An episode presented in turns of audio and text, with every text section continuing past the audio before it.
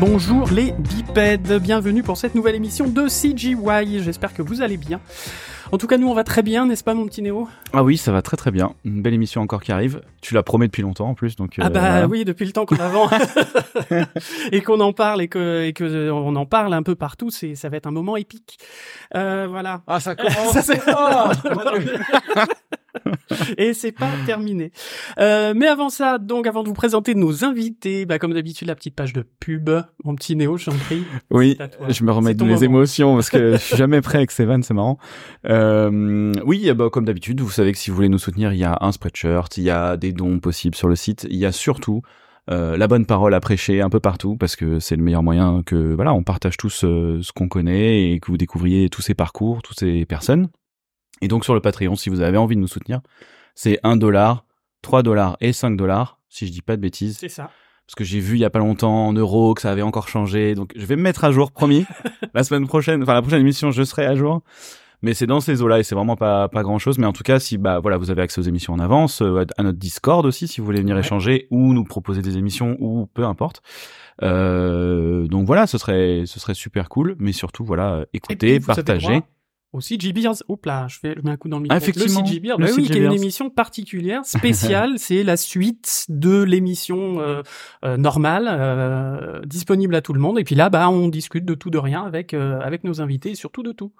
Voilà, voilà. très bien. Bah, écoute. Et on remercie infiniment tous nos patriotes parce que euh, ça augmente. Ouais, c'est cool. C'est cool. Ouais. Et, et on vous remercie beaucoup tous. Voilà, on peut pas tous vous lister, mais vous êtes dans les notes de l'émission. Eh oui. En attendant, partons dans l'irréel, euh, dans, un, un, moteur, euh, un engin irréel, puisqu'on va parler d'Unreal Engine fait par euh, Epic Games, et on a deux comment dire deux représentants comment VRP comment comment vous présentez bah allez-y enfin on a on a Johan da Silva et euh, Agathe Turlotte euh, bah, je vous laisse vous, vous présenter euh, dire un peu ce que vous ce que vous faites à Epic ou en tout cas avec Epic D'accord, bah, je vais je vais commencer. Donc moi c'est euh, donc ouais, Johan. Euh, donc moi je suis le consultant stratégie Unreal Engine chez Epic. voilà, ce qui veut pas dire grand chose. D'accord. Mais, euh, voilà. mais tu vas nous expliquer. Ouais, mais je vais, voilà, je vais expliquer. Alors, moi, rapidement, euh, avant de, de parler d'Epic, moi, je suis, euh, j'ai fait euh, toute ma carrière entre l'animation et le jeu vidéo, en commençant par monter mon studio quand j'avais 20 ans et qui était à la base un studio d'anime qui est devenu un studio de jeux vidéo à Clermont-Ferrand. Voilà, quand on se donne, quand on se donne des challenges dans la vie. Et euh, voilà, j'ai dirigé plusieurs euh, plusieurs écoles avant de rejoindre Epic. avec euh, moi une vraiment une, une, une euh, question euh, une une problématique que j'avais découvert en, à la fois en, en, travaillant en studio et, euh, et, qui me paraissait important stratégiquement en, en arrivant dans des écoles, c'était l'arrivée du temps réel et des IA. Alors, on va, je vais pas trop parler d'IA aujourd'hui, mais surtout sur sur le temps réel.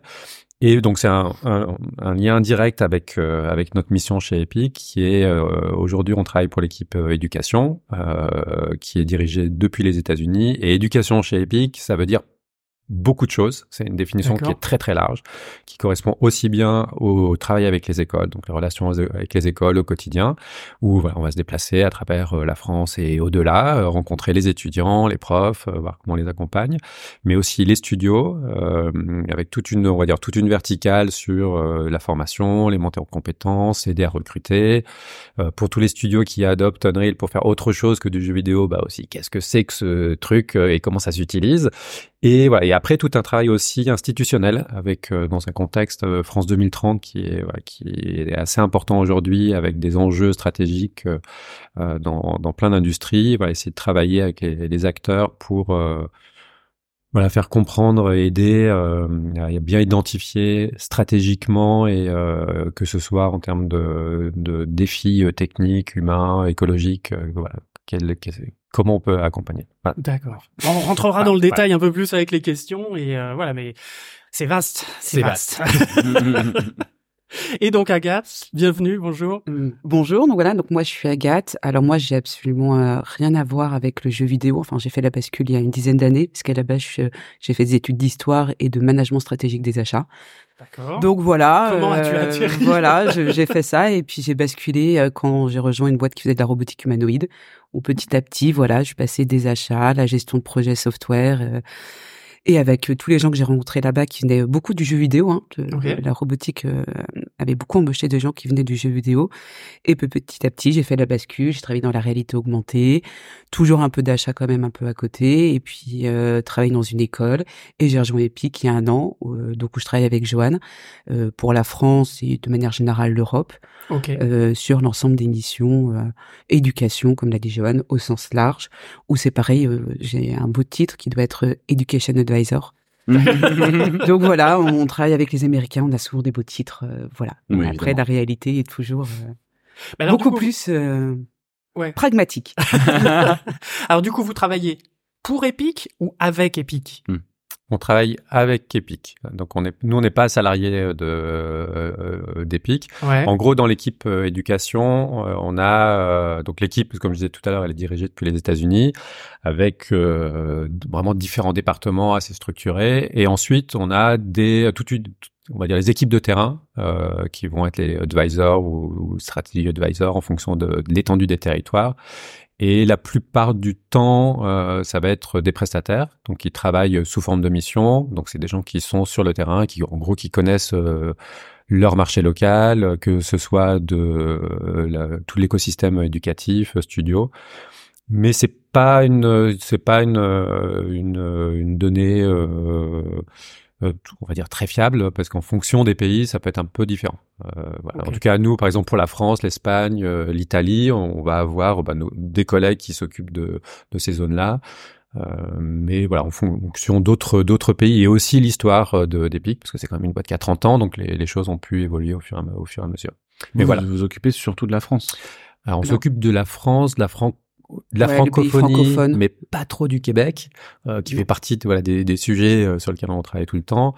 Euh, moi, je m'occupe aussi des pays nordiques, qui a pas grand-chose à voir avec euh, la France, mais qui est plutôt voilà, mais qui vient plutôt bah, plutôt moi d'un d'expérience de, professionnelle passée où j'ai travaillé en Finlande et où par exemple je suis le consul honoraire de Finlande pour Montpellier, voilà des choses qui ah mais carrément. Mais on un consul, Léo.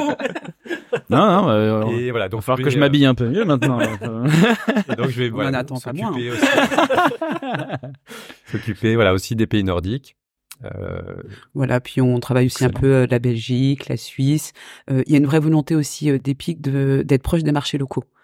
C'est-à-dire que l'équipe est mondiale, euh, on a une ligne directrice, euh, mais il y a une volonté de dire voilà chaque marché quand même est différent, il n'y a pas mmh la même maturité, que ce soit sur l'animation, jeux vidéo ou l'architecture, enfin sur euh, tous les toutes les différentes verticales et industries. Donc il y a une volonté voilà de, de travailler au, plus proche. Il n'y a pas la même volonté, il n'y a pas la même maturité au niveau des écoles. La France, on a beaucoup d'écoles qui forment à la 3D, aux jeux vidéo, c'est pas forcément le cas partout. Donc il y a une volonté quand même voilà de s'adapter au fur et à mesure euh, aux différents marchés locaux. Est-ce que tu sens que justement c'est c'est plus difficile de venir s'installer euh, dans un dans un marché, on va dire, enfin dans, en tout cas dans une éducation qui est déjà euh, depuis 15-20 ans tourne avec Maya, avec ces, logiciels qui ne sont pas du temps réel du coup? Euh, par rapport à des pays qui n'ont pas encore grand chose, du coup c'est un peu plus simple peut-être de leur dire non mais commencez tout de suite avec Unreal, vous allez voir, ça, va, ça va filer. Euh... je sais pas, c'est une question un peu bizarre, mais... Non, mais je vois ce que tu dis. En fait, il y a le côté où en effet en France il y a des choses qui sont euh, qui sont existantes, donc après c'est toujours un peu compliqué de faire euh, changer, de faire évoluer les, habitudes. Euh, mais en même temps, on voit beaucoup dans les écoles et avec la multiplication aussi euh, des écoles euh, d'art, de 3D, de formation, on voit quand même une volonté de vouloir rester proche de ce qui se fait des, des, nouveautés du marché, que ce soit par l'IA, par le temps réel. Donc en fait, on sent la bascule qui vient aussi beaucoup des écoles et aussi des petits studios parce que ça permet aussi de pouvoir faire des prods qui sont peut-être un peu moins chers ou de vouloir essayer et tester des choses. Mhm. Donc euh, plutôt pour les gros studios, c'est peut-être un peu plus difficile parce que changer un pipe, euh, passer du pré-calc euh, à du temps réel, c'est toujours compliqué et ça demande énormément de temps et d'investissement. Donc on voit des choses qui évoluent quand même sur le marché par des petits studios, des indépendants et par des écoles. Donc un peu entre les deux, je dirais. Voilà, je vais te faire une réponse de Normand. Non, non, mais c'est intéressant. Vas-y, vas-y. Moi, je dirais qu'en en fait, on, voit exactement la même chose entre les studios et les écoles. C'est-à-dire, entre euh, vraiment les écoles historiques, euh, voilà, les fameux grands-ducs, euh, euh voilà, voilà, où, ils, voilà, voilà, où on, voilà, ils, savent que il faut y aller depuis longtemps. Donc il y a des écoles qui ont intégré, que ce soit Unreal ou Unity depuis depuis des années, mais pas forcément jusqu'au projet de fin d'études. Mais comme dans les studios, tout le monde voilà, regarde, euh, mais la prise de risque est pas la même entre euh, une école et un studio qui a son pipe qui est déjà intégré ou un niveau de qualité qu'il faut euh, avoir et tout, tout le monde a ses habitudes, ses enseignants, un programme qui est bien établi. Euh, donc forcément, nous, le travail d'accompagnement est pas exactement le même parce qu'on devoir vraiment le faire en finesse, de savoir où est-ce qu'on prend cette, prise de risque et comment est-ce qu'on va accompagner. Et dans les studios, c'est exactement pareil. Et inversement, il y a les nouveaux qui arrivent, euh, que ce soit école ou studio, bah, qui commencent tout de suite sur du temps réel. Eux, ils n'ont pas vraiment à faire le, le shift euh, et la prise de risque. Et on le voit au niveau international, c'est un peu c'est un peu pareil. beaucoup de pays émergents se disent, bah voilà, on va pas. Souvent, ce qu'on compare, hein, c'est comme avec le téléphone portable, on n'a pas attendu d'abord de faire des lignes téléphone avant de passer au mmh. téléphone portable. Ben là, c'est pareil. On peut pas investir dans une render farm si on peut directement faire du, du temps réel. Ouais, tu, tu, sens quand même que les gars ils se disent oh allez, on va aller direct dans le temps réel. Euh. Ah oui, bah, là en tout cas, parce on, que on travaille de, de plus en plus sur des projets en Afrique, c'est évident. C'est ouais, parce que la tentation est forte. C'est-à-dire ta Maya qui est très installée, euh, il y a beaucoup de gens qui ont le savoir et tout. J'imagine que quand tu crées ta boîte, tu dois dire bon, est-ce que euh, ça demande quand même de, de, se prendre beaucoup en charge, je pense, aujourd'hui, non euh? oui, oui, mais enfin, vraiment sur l'exemple de Maya, euh, je pense que tout le monde euh, dans l'industrie sait que Maya est quand même là depuis un, un bon moment et que ça évolue plus beaucoup. Donc c'est un vrai enjeu stratégique pour l'industrie au global, c'est l'après Maya. Mhm. Alors que ce soit Unreal, que ce soit Blender, que il y a plein de, il y a plein d'options, mais voilà, on sait que Autodesk a arrêté d'investir dans dans, euh, dans Maya et en tout cas dans toute leur suite euh, Soft depuis des années. Ils ont racheté tout le monde et tué euh, les concurrents. Voilà. maintenant qu'ils ont tué tout le monde, c'est en train de réémerger. Donc il y a cet enjeu global. Et, effectivement, pour des studios qui commencent, bah, effectivement, il y a l'enjeu de trouver des talents, mais dans certains pays, il n'y en a pas de toute façon. Donc autant euh, commencer à former directement sur euh, un pipe qui va être celui de l'avenir, plutôt que former euh, massivement des gens sous Maya où il va falloir qu'on les fasse passer à autre chose après. Alors, moi, je voudrais revenir un petit peu aux, fondamentaux parce que tout le monde ne sait peut-être pas forcément quelle est la différence entre un DCC, mm. enfin un Digital Content Creator, euh, comme Maya, comme 3ds, comme voilà, enfin des, des, comme tu disais, un peu des dinosaures, euh, et Unreal Unity. C'est quoi la différence? Parce qu'on parle de temps réel. Ça veut dire quoi concrètement? Alors souvent, effectivement, c'est un peu une idée reçue et souvent c'est la première chose qu'on dit. Euh, voilà, il faut faire attention entre l'utilisation de temps réel et euh, comparé à à Maya. Ah, voilà, des gens qui viennent de Maya ou de Max euh, depuis des années, quand on leur parle de temps réel, ils voient très bien un vrai raccourci qui est OK. Donc ça veut dire j'ai plus de temps de rendu, j'appuie sur un bouton, c'est tout est sorti, ça me coûte moins cher, ça va beaucoup plus vite. C'est plus compliqué que ça. Euh, voilà. en gros, ma question. Donc en fait, on, on compare, euh, bah, comme tu le dis, un DCC, donc euh, qui est qui va être un logiciel qui est conçu pour créer de l'image 3D, qui est spécialisé là-dedans, et de l'autre côté, Unity ou Unreal, qui sont des moteurs de jeu. Alors souvent, l'analogie que je vais donner, c'est un moteur de jeu, c'est comme un OS de fabrication d'univers 3D. D'accord, un OS donc euh, Windows, euh, donc, iOS, voilà, c'est le, ça va être un, une plateforme, une, une plateforme de création. Donc qui en soi, la seule chose qu'elle sait faire et pour laquelle elle est conçue, c'est générer de l'image avec laquelle on va devoir interagir. Et effectivement, c'est là où arrive le temps réel, parce que ça vient du jeu vidéo voilà, personne dans le jeu vidéo est prêt à attendre euh, deux, trois minutes, voire des heures entre chaque action. Donc le, voilà, le moteur de jeu est par essence interactif, mais comme va l'être euh, un système d'exploitation. Euh, on va pas, eh je, fais une action dans Windows ou dans macOS, j'attends qu'elle se réalise tout de suite. Hmm. Donc ça va être une plateforme qui va donner tout un ensemble d'outils pour que les créateurs puissent les approprier pour créer des applications. ces applications à la base sont des jeux, mais elles peuvent être complètement autre chose. Mhm. Et avec l'arrivée de euh, et l'utilisation de la 3D dans différents univers, ben, on voit cette appropriation d'un moteur de jeu dans tout un tas d'industries qui à la base ne font pas forcément du jeu vidéo, mais qui ont besoin des mêmes choses. Donc, qui ont besoin euh, d'interactivité, euh, le fait que l'interaction soit instantanée, mais aussi d'images de qualité euh, photoréaliste ou pas, en tout cas d'avoir un niveau de qualité visuelle. Donc la différence, elle est vraiment là. C'est d'un côté, on a un outil qui est conçu pour faire de la 3D un point c'est tout, et de l'autre côté, un outil qui est fait pour faire une interaction en temps réel et qui se trouve être dans un environnement 3D aussi. D'accord. Donc plus de calcul. Si, mais Alors, en temps réel justement. Il y a, y a du... Non, mais plus de calcul euh, dans le sens plus de calcul d'image derrière. Ou, Alors, euh, moi, il y a une, une petite formation euh, Unreal d'introduction à Unreal que j'aime bien, euh, qui commence par on lance Unreal, on regarde l'image et on dit que jamais l'image et Unreal ira plus vite que une fois qu'on l'a ouvert. D'accord. Donc en gros, t'as dit quoi on lance Jamais l'image. on lance Unreal. Ouais. Rien d'autre on regarde cet écran gris juste, où il y a juste ah oui, d'accord, grille. Voilà, jamais le Unreal n'ira plus vite que maintenant. À partir de là, quelle que soit quelle que soit l'action qu'on va faire, on va afficher plus lentement. D'accord, ça va alourdir de toute façon. En gros, il va y avoir du calcul. Voilà, si on prend, euh, si j'ouvre Maya et si j'ouvre Unreal d'un côté, voilà, Maya, on a l'impression qu'ils sont dans le même état, il n'y a rien à l'écran. Par contre, dans Maya, plus on va rajouter d'actions à l'intérieur, plus on va rajouter de complexité. Son boulot à Maya, à la fin, ce sera de nous générer une image. Mmh le boulot d'Unreal. De prendre un temps pour la calculer et la sortir. C'est ça. Et en fait, le temps qu'il va prendre, elle va être en fonction de la complexité de ce qu'on lui a donné. Ouais. Bien sûr. Dans Unreal, quand on va l'utiliser ou dans n'importe quel n'importe quel moteur de jeu, ce que le moteur doit maintenir, c'est l'instantanéité de l'interaction qu'on va avoir. C'est-à-dire que si on rajoute de la complexité, toute l'optimisation qui est faite à l'intérieur du moteur, ça va être notre capacité à, euh, je prends une manette, je prends n'importe quoi pour interagir, euh, je veux que l'action que j'ai demandé se réalise. Ça, c'est vraiment l'interaction. Il se trouve que, bah, comme dans n'importe quel euh, ordinateur, plus on va lui demander de faire de choses compliquées, il va y avoir un moment où va falloir faire un choix. C'est est-ce que je continue à garder le fait que ce soit instantané ou est-ce que je commence à grappiller un peu dessus? Donc souvent, quand on parle de temps réel, euh, alors on va dire en dehors du jeu vidéo, dans l'utilisation de l'animation, euh, il faut savoir qu'aujourd'hui, la plupart des séries ou des films qui sont faits dans Unreal, l'image, en général, quand elle est générée, elle est plus en temps réel. Elle va être fabriquée par un moteur temps réel, donc elle va aller beaucoup plus vite que si elle était calculée par un moteur de rendu euh, type Arnold, Renderman. Mais par contre, on va avoir perdu l'instantanéité de, euh, de l'affichage. Juste parce qu'on arrive à un niveau de complexité euh, d'image qu'aujourd'hui, euh, les cartes graphiques et les, processeurs qu'on a aujourd'hui n'arrivent pas forcément à suivre. Donc on a la possibilité. éventuellement dans l'avenir. Et c'est ce qui se passe, c'est-à-dire que voilà, chaque génération de GPU, on peut faire de plus en plus de choses, mais voilà, le, la nature ayant horreur du vide, en général, voilà, toute puissance additionnelle, on va quand même l'utiliser pour pousser un peu plus la qualité hmm. visuelle. Donc voilà, d'une prod à l'autre, ça peut être ça peut être un peu différent. Je, je rajouterais aussi, pour moi, il y a la différence, il est beaucoup sur la notion d'optimisation. Euh, faire du temps réel, c'est faire des choix sur euh, sur la complexité de l'image.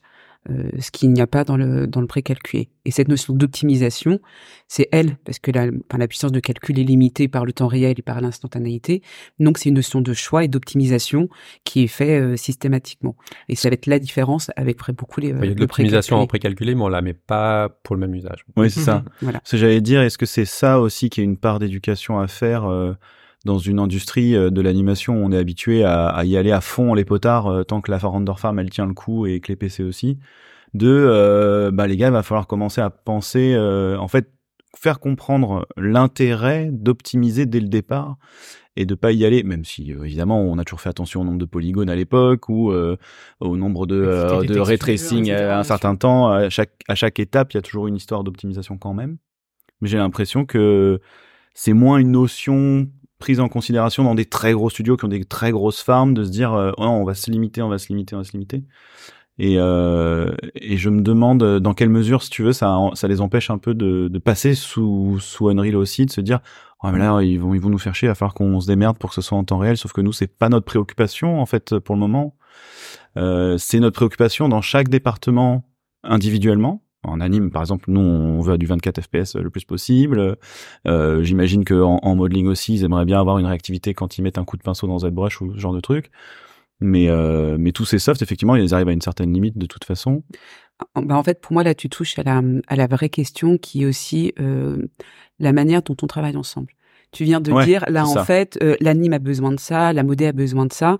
Euh, travailler sur un soft en temps réel, c'est travailler en collaboration où l'image revient euh, d'un département à l'autre. Et c'est la vraie différence aussi dans l'industrie du jeu vidéo ou d'animation, où on est beaucoup plus en silo dans l'animation, où l'image passe euh, d'un département à un autre, ou au contraire dans le jeu vidéo, enfin l'image elle revient, elle euh, voilà, elle jusqu'au passe dernier jour. jusqu'au dernier jour, Mm. et c'est la vraie différence. Et ce qui entraîne aussi pour euh, l'industrie d'animation, euh, au-delà des questions de pipe et de changement de pipe, c'est aussi des questions euh, humains euh, d'organisation de l'entreprise.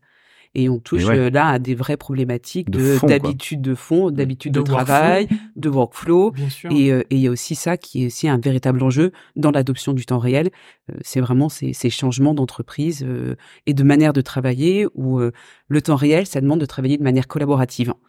Euh, et ça demande pas de dire moi j'ai besoin de ça et puis quand l'image passe là c'est ça là c'est ça Et quand ça, mon boulot est fini, je le passe à quelqu'un d'autre. hop et, pour moi c'est fini, et puis Et je voilà passe je éventuellement une petite retouche parce que euh, Parce qu'on voilà, me le demande, euh, mais voilà, un, et- cache-merde ou Ah, quoi. mais ça, en termes de, en termes d'organisation et de production, c'est compliqué, je trouve. C'est très très dur de scoper, du coup, de, pardon, de, de je dis scoper, mais c'est de, de, d'estimer le temps euh, nécessaire, en fait. euh, si du coup les choses peuvent faire des allers-retours en permanence, quand est-ce que t'as vraiment fini, machin? On est en train de se poser ces questions là. Sur, on vient, on vient, je viens de finir mon premier jeu et on est en train de penser un peu à ce qu'on va faire après, comment on va le faire, et on est vraiment dans ces questionnements de se dire mais c'est pas possible d'arriver à la fin et de se dire je suis encore en train de retoucher mon anime que j'ai fait il y a un an et demi parce que machin et du coup tous tous les tous les agendas en fait se croisent à un moment donné et donc au début c'est cool parce que ça permet une, un truc organique. C'est ça que j'adore euh, dans ce de travailler dans un moteur et d'avoir tout le monde sur le même projet. C'est quelque chose qui peut toujours rebondir. Tout le monde peut venir rajouter sa pierre quand il a envie.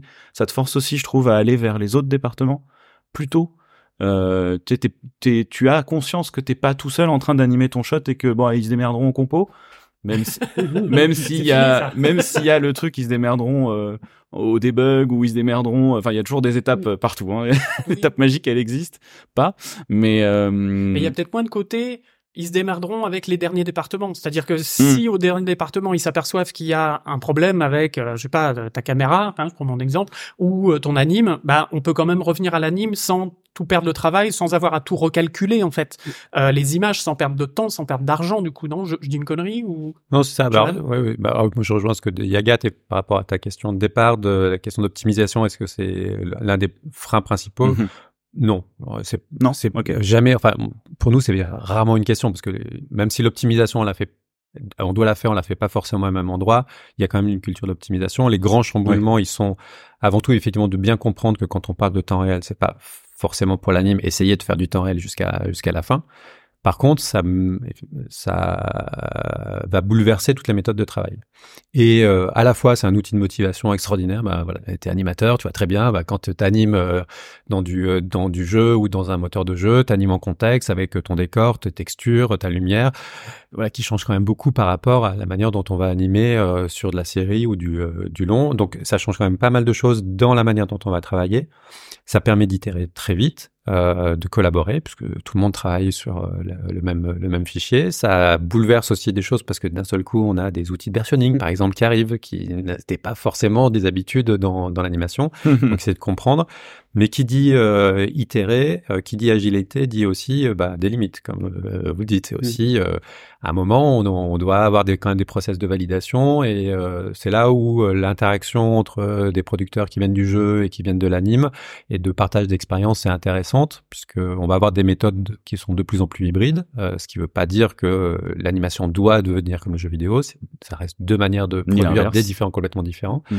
Mais par contre, c'est vrai qu'en termes de et de travail et en, termes de process, il y a des il y a des choses à mettre en place qui changent aussi avec l'arrivée de du temps réel et de- de- des moteurs et en particulier effectivement de ne pas itérer jusqu'à la fin. À un moment, on dit voilà c'est validé, c'est validé, on avance. faut s'arrêter les gars à un moment. oui puis avec la vraie différence qu'il y a enfin un jeu vidéo on peut toujours faire des patchs après oui aussi oui c'est vrai Voilà, alors le que film dans est le film sorti, il est sorti. fini il est sorti voilà C'est vrai, ouais. aussi un peu une différence d'où ce qui demande vraiment encore plus dans l'animation enfin hors jeu vidéo et ben d'avoir des process de validation et de dire ok maintenant là on est capable d'arrêter et on avance parce que Ouais, sinon euh, tu peux te permettre ouais, de ouais. dire on s'arrête là Ouais, et voilà. on, polichera un petit peu après Alors que dans le jeu vidéo, tu dis bon, ok, ça va, c'est bon, ok, là on sait, on pourra faire un patch euh, après en fonction euh, Mhm. du retour des utilisateurs. Voilà. Il y a cette Mhm. notion aussi d'utilisateur qui a qui est pas du tout, qui a pas du tout le même impact dans le jeu vidéo que euh, dans l'industrie de l'animation. C'est leur Le pas jeu de peut 77. Si vous Ouais. nous écoutez. tu m'étonnes. Est-ce que c'est quelque chose que vous essayez d'implémenter justement dans l'éducation euh, à, à Unreal, dans les écoles, etc., de penser à la production? Parce que j'imagine que, vous me dites si je me trompe, hein, mais j'imagine que dans les écoles, les gens, ils ont encore cette ancienne méthode un petit peu euh, de voilà très linéaire euh, qui est connue de tout le monde en fait. Parce que j'imagine que comment comment expliquer ça? Les, vieux, les vieux de la vieille ont ces réflexes d'époque de comment on fait un film d'animation, donc on va faire un peu la même chose. Alors dans le jeu vidéo, moi ça fait pas assez longtemps, je sais pas si les méthodes ont changé, mais j'imagine que enseigner un, un, logiciel de temps réel demande aussi de penser, comme tu disais tout à l'heure, toutes ces questions de fond, d'organisation, de, de planification, de comment on interagit entre nous. Est-ce que c'est quelque chose que vous essayez de mettre dans l'école aussi, tu vois, euh, pour que quand eux arrivent sur le marché, puissent amener aussi ce savoir-faire euh, tout frais, quoi. Je, je, dirais que sur le, dans les écoles, souvent, c'est des sections différentes. Enfin, il y a la section jeux vidéo, la section animation, et les passerelles, si elles se font, elles se font pour l'instant beaucoup au niveau des étudiants. C'est-à-dire mhm. que dans une école où il va y avoir une section jeux vidéo, une section animation, ça va être par les étudiants, parce que c'est pas forcément les mêmes profs qu'il y a euh, et dans les deux sections. Il y en a qui connaissent beaucoup le temps réel, peut-être beaucoup moins dans la section animation. Et ça va être plus en fonction des étudiants qui vont dire euh, ah ok d'accord une section d'animation qui, qui, a, qui a ses potes dans la section jeux vidéo et qui va dire ah ok d'accord on peut peut-être faire ça ça peut avancer. Mais pour l'instant en tout cas il n'y a pas de dans les écoles ça reste des sections euh, qui sont différenciées et qui n'ont pas encore de, volonté de se rapprocher au moins sur le temps réel. Mais sur le fait actuellement, sur le fait de, en tout cas de, de, bien euh, euh, identifier le, le, management de projet, l'encadrement de projet comme étant euh, un, un, des axes de formation importants. Mhm. Ça, c'est le cas. Après, nous, en, termes de, on va dire, de phasage aussi de, de, de formation, et à nouveau, j'aligne euh, ce que je trouve intéressant dans la question du temps réel, et c'est quelque chose que je répète assez souvent, c'est ce que je trouve passionnant en ce moment, c'est qu'à peu près tout le monde est au même niveau. C'est-à-dire que on a certaines écoles qui ont de l'avance en termes de, de capacité, de production, de ce qu'ils sont arrivés à délivrer par rapport à d'autres studios, et inversement, on a certains studios qui sont pionniers mais on est à peu près tous à peu près à la même, à la même chose. Donc pour, les questions de, de, formation, on fait à peu près la même chose. C'est-à-dire qu'il y a eu euh, la première phase, c'était euh, d'abord s'assurer qu'on ait des artistes euh, sous Unreal qui sortent, qui savent. alors l'animation, c'est un sujet qui arrive petit à petit, mais d'abord faire de l'image, bien comprendre le pipe, qu'ils puissent l'intégrer, d'avoir des TD qui, qui sont formés. Euh, voilà, maintenant on arrive dans la deuxième phase et euh, où la formation c'est euh, sur l'encadrement. Donc on le fait euh, pour les studios, ça c'est un des gros focus maintenant et on l'a aussi un peu, on l'a aussi dans les écoles. Après la particularité des écoles, enfin j'ai particularité parce que ça, en fait en réalité c'est un peu pareil dans les studios, c'est que souvent les projets sous en temps réel, c'est un pro, ça va être des projets à part. On va pas changer toute l'école. Donc là cette année on doit avoir trois ou quatre quatre films de fin d'études dans différentes écoles qui ont été faits sous Unreal euh, bah, à chaque fois, c'est euh, des projets qui sont surtout portés par des étudiants. Mhm. Et euh, bah, eux, ils ont bien compris euh, mhm. que voilà, les méthodes de travail ont un peu changé. Et, euh, et je trouve qu'aujourd'hui, souvent, ça va être eux qui vont amener des idées, amener des, des nouvelles manières de faire, donc qui sont intéressants à, à, à écouter. Mais effectivement, ça fait partie des, des sujets. Mais je dirais même pour de l'anime traditionnel, il n'y a pas énormément d'écoles qui euh, prennent suffisamment de temps aussi pour accompagner leurs étudiants dans le, la production. Souvent, on, les met ensemble et en gros, débrouillez-vous. Je sais pas mais c'est pas. voilà, il y a un dossier point euh, point film. Euh, voilà, vous mettez tout dedans. et... C'est vrai, c'est Mais, mais c'est ça aussi qui est intéressant, c'est qu'on voit aussi euh, les étudiants qui ont envie de se faire plaisir et qui vont un peu aller euh, trifouiller euh, dans le moteur pour la partie animation et qui disent ok voilà on va on y va quoi. Et on essaye de créer notre pipe et et voilà. Et c'est souvent voilà une, un groupe de 4-5 étudiants qui sont motivés et qui et qui portent le projet. Et c'est chouette aussi parce que ben voilà ils voient donc il faut aussi bouger les choses au niveau des écoles. Et, euh, et puis après, dans les studios, euh, parce que même ils ont, ils ont déjà réfléchi à comment faire un pipe et, euh, et surtout ils se sont fait plaisir, quoi. Et mais parce pour nous, c'est chouette à voir en fait. Enfin, bah oui. pour moi, dans la logique euh, et par rapport à votre à votre boulot, en plus de de, enfin, euh, voilà, d'accompagner les étudiants, les studios, les machins. Pour moi, il faut déjà former les formateurs qui vont former des étudiants et en parallèle former les studios pour cueillir les étudiants mhm. et euh, les récupérer et donc euh, euh c'est quoi l'ordre en fait? Bah, Ça dépend. honnêtement, pour pour être, pour justement m'intéresser à, à, à, ce, ce, sujet, etc., à regarder, à lire beaucoup de choses, j'ai l'impression que tout est fait un peu, alors pas anarchiquement, hein, mais d'un coup, les studios s'y mettent, mais ils savent pas bien. Puis en même temps, quand on essaye de recruter, bah tout, il y a pas tout le monde, ou alors c'est des juniors, mais on aimerait bien des seniors, mais les seniors ça existe pas encore. alors comment qu'on fait bah, c'est waouh. bah, c'est comme dit Johan, c'est que tout le monde est un peu au même niveau, donc on essaye un peu et donc on va essayer d'aider les étudiants quand ils ont des idées. Et puis il y a des fois des formateurs qui vont être aussi être motivés. Enfin, souvent on voit quand même beaucoup dans les dans les écoles, ça va venir de de enfin de profs ou de d'étudiants qui sont motivés, qui ont envie d'y aller. Euh, au-delà du euh, pipe que va mettre en place l'école et qui disent ok d'accord ça c'est intéressant d'aller voir. Donc ça tient beaucoup en fait à la bonne volonté euh, de certaines personnes qui vont porter les projets en interne. Étudiants et formateurs. Étudiants et, formateurs. Donc nous on va pouvoir les accompagner, mais en effet la bascule elle est exactement comme dans les studios, elle s'est pas complètement faite dans la partie anime j'entends. Hein. Mhm, je, mhm. je parle pas du jeu vidéo. Donc voilà, donc on est un peu dans cette période un peu trouble, un peu entre deux eaux, voilà, où on est, ben, en fait, tout le monde est au même niveau et c'est euh, la volonté de certaines personnes, d'étudiants, de, de porter. Et nous, on les accompagne au fur et à mesure parce que la bascule, euh, elle est en train de se faire. Mais il y aura toujours du précalculé. Enfin, voilà, tout va pas basculer sur du temps réel. Il y aura du temps réel. Pas tout de suite. Mais, mais après, non, enfin, moi, je dirais pas tout à fait comme ça. C'est, nous, on a un plan. Euh, donc moi, j'ai rejoint Epic il y a, il y a deux ans et euh, le, plan de, formation qu'on a mis en place, enfin de formation, les plans d'action, parce qu'il n'y a pas que de la formation, qui est en place, il est, euh, bien calé, bien cadré, avec euh, tout un planning sur plusieurs années. Le gros enjeu qu'on a, c'est, euh, ce qu'on disait tout à l'heure, c'est que tout arrive en même temps. Alors, c'est pas comme si c'était une surprise, c'est-à-dire que ça fait quand même des années et des années qu'on sait que le temps réel est en train d'arriver. Mm-hmm. euh, pendant des années et des années, on avait quand même une réticence. moi, je l'ai vécu en tant que directeur de, d'école dans laquelle on commençait à faire des, des, films en temps réel où on nous expliquait non, mais ça sert à rien, ça n'arrivera jamais.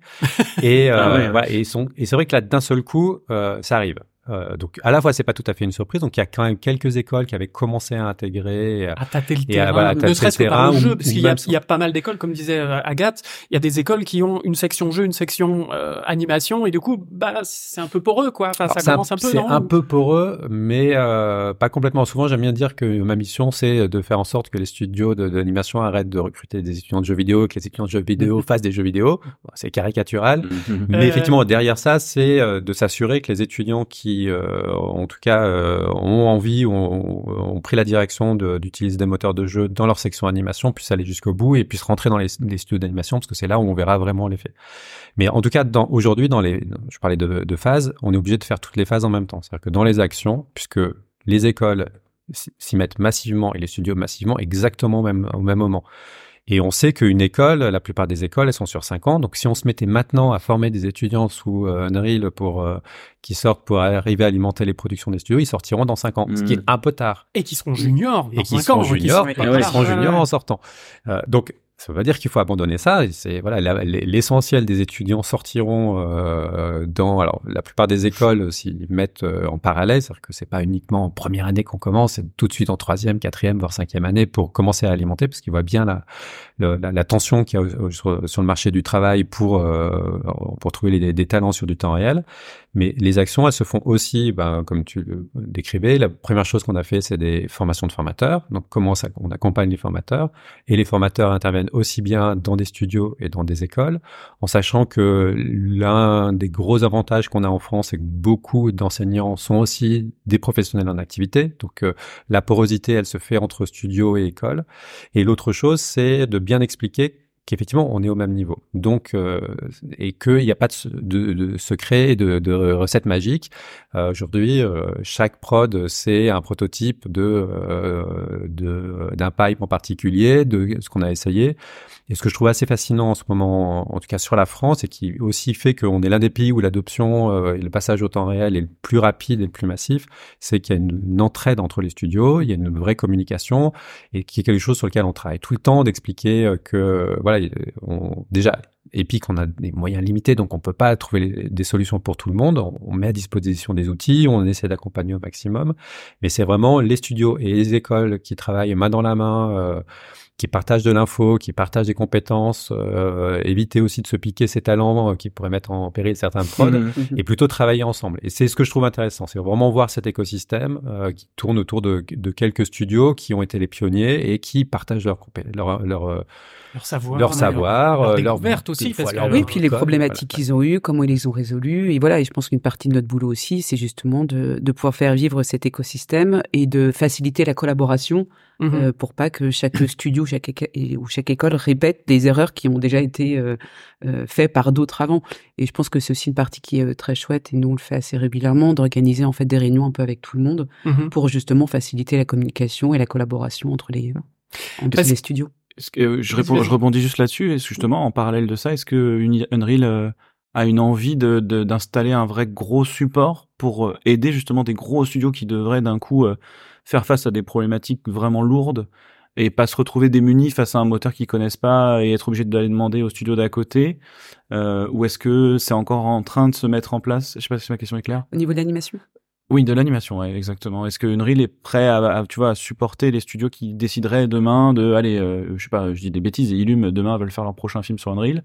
Est-ce que, euh, il- est-ce que Unreal est en train de mettre en place, voilà, le, le support nécessaire pour aider Ça, ces studios ça, c'est euh, déjà au le quotidien est- ah, surtout pour les, les, les gros studios, le jour où Illum me dit OK, on y va. Bon, après, il y a des discussions. avec- Évidemment, Il y a des, ouais. il y a des discussions. avec- Non, non, mais voilà, il y a, il y, a, il y a un soutien, il y a des ressources. Alors là, il y a, euh, on a- Epic a annoncé euh, des gros licenciements récemment, donc il y a une, vra- une réorganisation euh, sur laquelle pour l'instant on n'a pas forcément beaucoup d'infos. Euh, C'est du, c'est du licenciement qui touche euh, des départements euh, de développement, euh, de communication de tout le monde. de- Non, alors, en gros, ce qui a complètement été épargné, c'est euh, toute la partie de développement euh, Unreal. En tout cas, Unreal et tout son écosystème. Tous les ingénieurs, les développeurs, euh, voilà, ont pas bougé. Le jeu vidéo est complètement épargné. Mm. Aujourd'hui, c'est le- les parties qui sont le plus touchées, c'est ce qui est non jeu vidéo. Et plutôt les équipes, euh, alors effectivement, communication, Et marketing. toutes les euh, fonctions support aussi ont voilà. été touchées. les équipes, Ah, d'accord, voilà, les équipes, euh, les équipes, euh, alors les, les fonctions Ah support. oui, alors, fonction pas- support, j'entends euh, marketing, communication, Voilà, enfin, pas- Ah, ah, fonction pas- hors, euh, pas de production. Bon, ah oui, pas un support problème, de... personne. Et les, Non, équipes, voilà, et les équipes, euh, et les équipes business de secteurs dans lesquels il n'y a pas de modèle économique. Alors, quand je dis ça, euh, voilà, par exemple, je parle effectivement par exemple de l'animation, de la production virtuelle, mais aussi euh, de l'archi. Alors pas là forcément l'archi parce qu'il y a Twinmotion qui, qui est un modèle économique. Euh, et alors, je vais séparer ta, ta la réponse en deux. Aujourd'hui, en fait, ce qu'on a essayé, ce qu'on met en place, en tout cas, qui marche plutôt bien pour la France et mais qui est unique pour la France, c'est que pour que ce soit pour l'animation ou les jeux vidéo, on, on travaille systématiquement en équipe en binôme. C'est-à-dire il y a un- une personne de l'équipe éducation, donc soit Agathe, soit moi, et une, une personne des équipes business, euh, soit sur l'animation euh, cinéma, soit sur la partie euh, Jeux. jeux vidéo. Et en général, la relation avec les studios, on la fait à deux parce qu'il y a à la fois des, des besoins d'accompagnement euh, sur le type de contrat avec euh, avec Epic, des besoins de formation, des besoins de recrutement, des, euh, des besoins de support technique. Et au sein d'Epic, on a euh, tout un ensemble de- d'experts qui peuvent intervenir sur des sujets euh, précis euh, dans les dans les studios. Ce qu'on fait pas, c'est faire le travail à la place des studios. Donc, on va pas développer des bouts de pipe pour un studio. On va amener des réponses techniques. Donc, voilà. Cela étant dit, le gros enjeu qu'il y a aujourd'hui euh, pour euh, pour le secteur de, de l'anime, de la production virtuelle et aussi pour Epic, c'est qu'Epic, ça reste quand même une boîte de jeux vidéo et une boîte de gamers. Fortnite. Voilà. Mhm. Et euh, voilà, et même et même derrière Fortnite, c'est l'essentiel des sûr. équipes, par exemple sur du support, c'est plutôt des gens qui viennent de Unreal euh, historique que de que de Fortnite. Et c'est vrai que pour les les, les clients d'Epic qui euh, ont besoin de support ou qui achètent de support, on va dire 90%, c'est des studios de jeux. Et c'est plutôt des gros studios de jeux. Et eux, ce qu'ils attendent, c'est euh, j'ai un problème, euh, là, euh, j'ai euh, une map, euh, plutôt que de tourner à 120 FPS, euh, je suis euh, à 110, qu'est-ce qui se passe?